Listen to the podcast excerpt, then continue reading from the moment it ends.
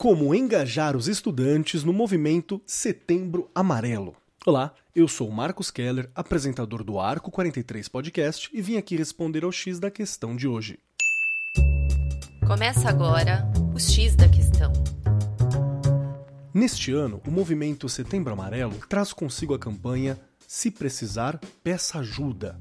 O objetivo é conscientizar crianças, jovens e adultos, pais, parentes e amigos sobre a importância da vida e as formas de auxiliar na prevenção ao suicídio. E levar este movimento para dentro das escolas pode causar um impacto ainda maior. Segundo o Conselho Federal de Medicina, o Brasil teve um aumento de 43% nos casos notificados de suicídio entre 2010 e 2019, passando de 9.454 casos para 13.523 casos. Esse aumento de 4.069 vidas perdidas escancara a urgência em estarmos atentos às mudanças de comportamento que os pensamentos provocam, já que praticamente 97% dos casos estão relacionados a doenças mentais, diagnosticadas ou não.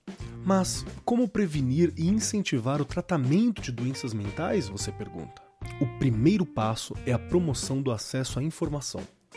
Ao compreender o que é saúde mental, quais são as doenças que existem e os seus sintomas, possibilitamos que os jovens se questionem e identifiquem sentimentos e pensamentos semelhantes aos indicadores. Em seguida, há o incentivo ao tratamento psicológico acessível. Uma boa dica é a plataforma Cymit, que oferece um catálogo de psicólogos que realizam terapia social online com valores acessíveis por sessão.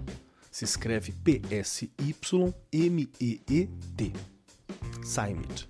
Os altos custos das consultas podem criar uma barreira de distanciamento entre paciente e terapeuta.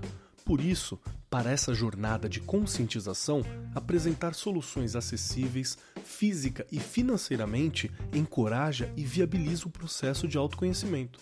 Por último, estimule os estudantes a conversar com familiares e amigos sobre os assuntos que os preocupam e interferem no rendimento acadêmico. Criar projetos junto a profissionais da área, com palestras e atividades para os pais e familiares, é muito legal também.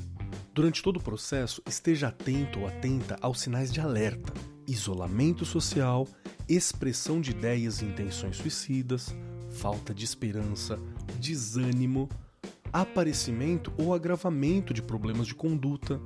Ao entrar em contato com os jovens que estão apresentando esses sinais, mantenha uma comunicação que seja clara e empática, respeitando os limites apresentados pelo estudante. Você encontra o site e os dados citados durante o podcast na descrição do episódio. E esse foi o X da Questão, as pílulas quinzenais do Arco 43 Podcast. O X da Questão, por Arco 43, o podcast da editora do Brasil.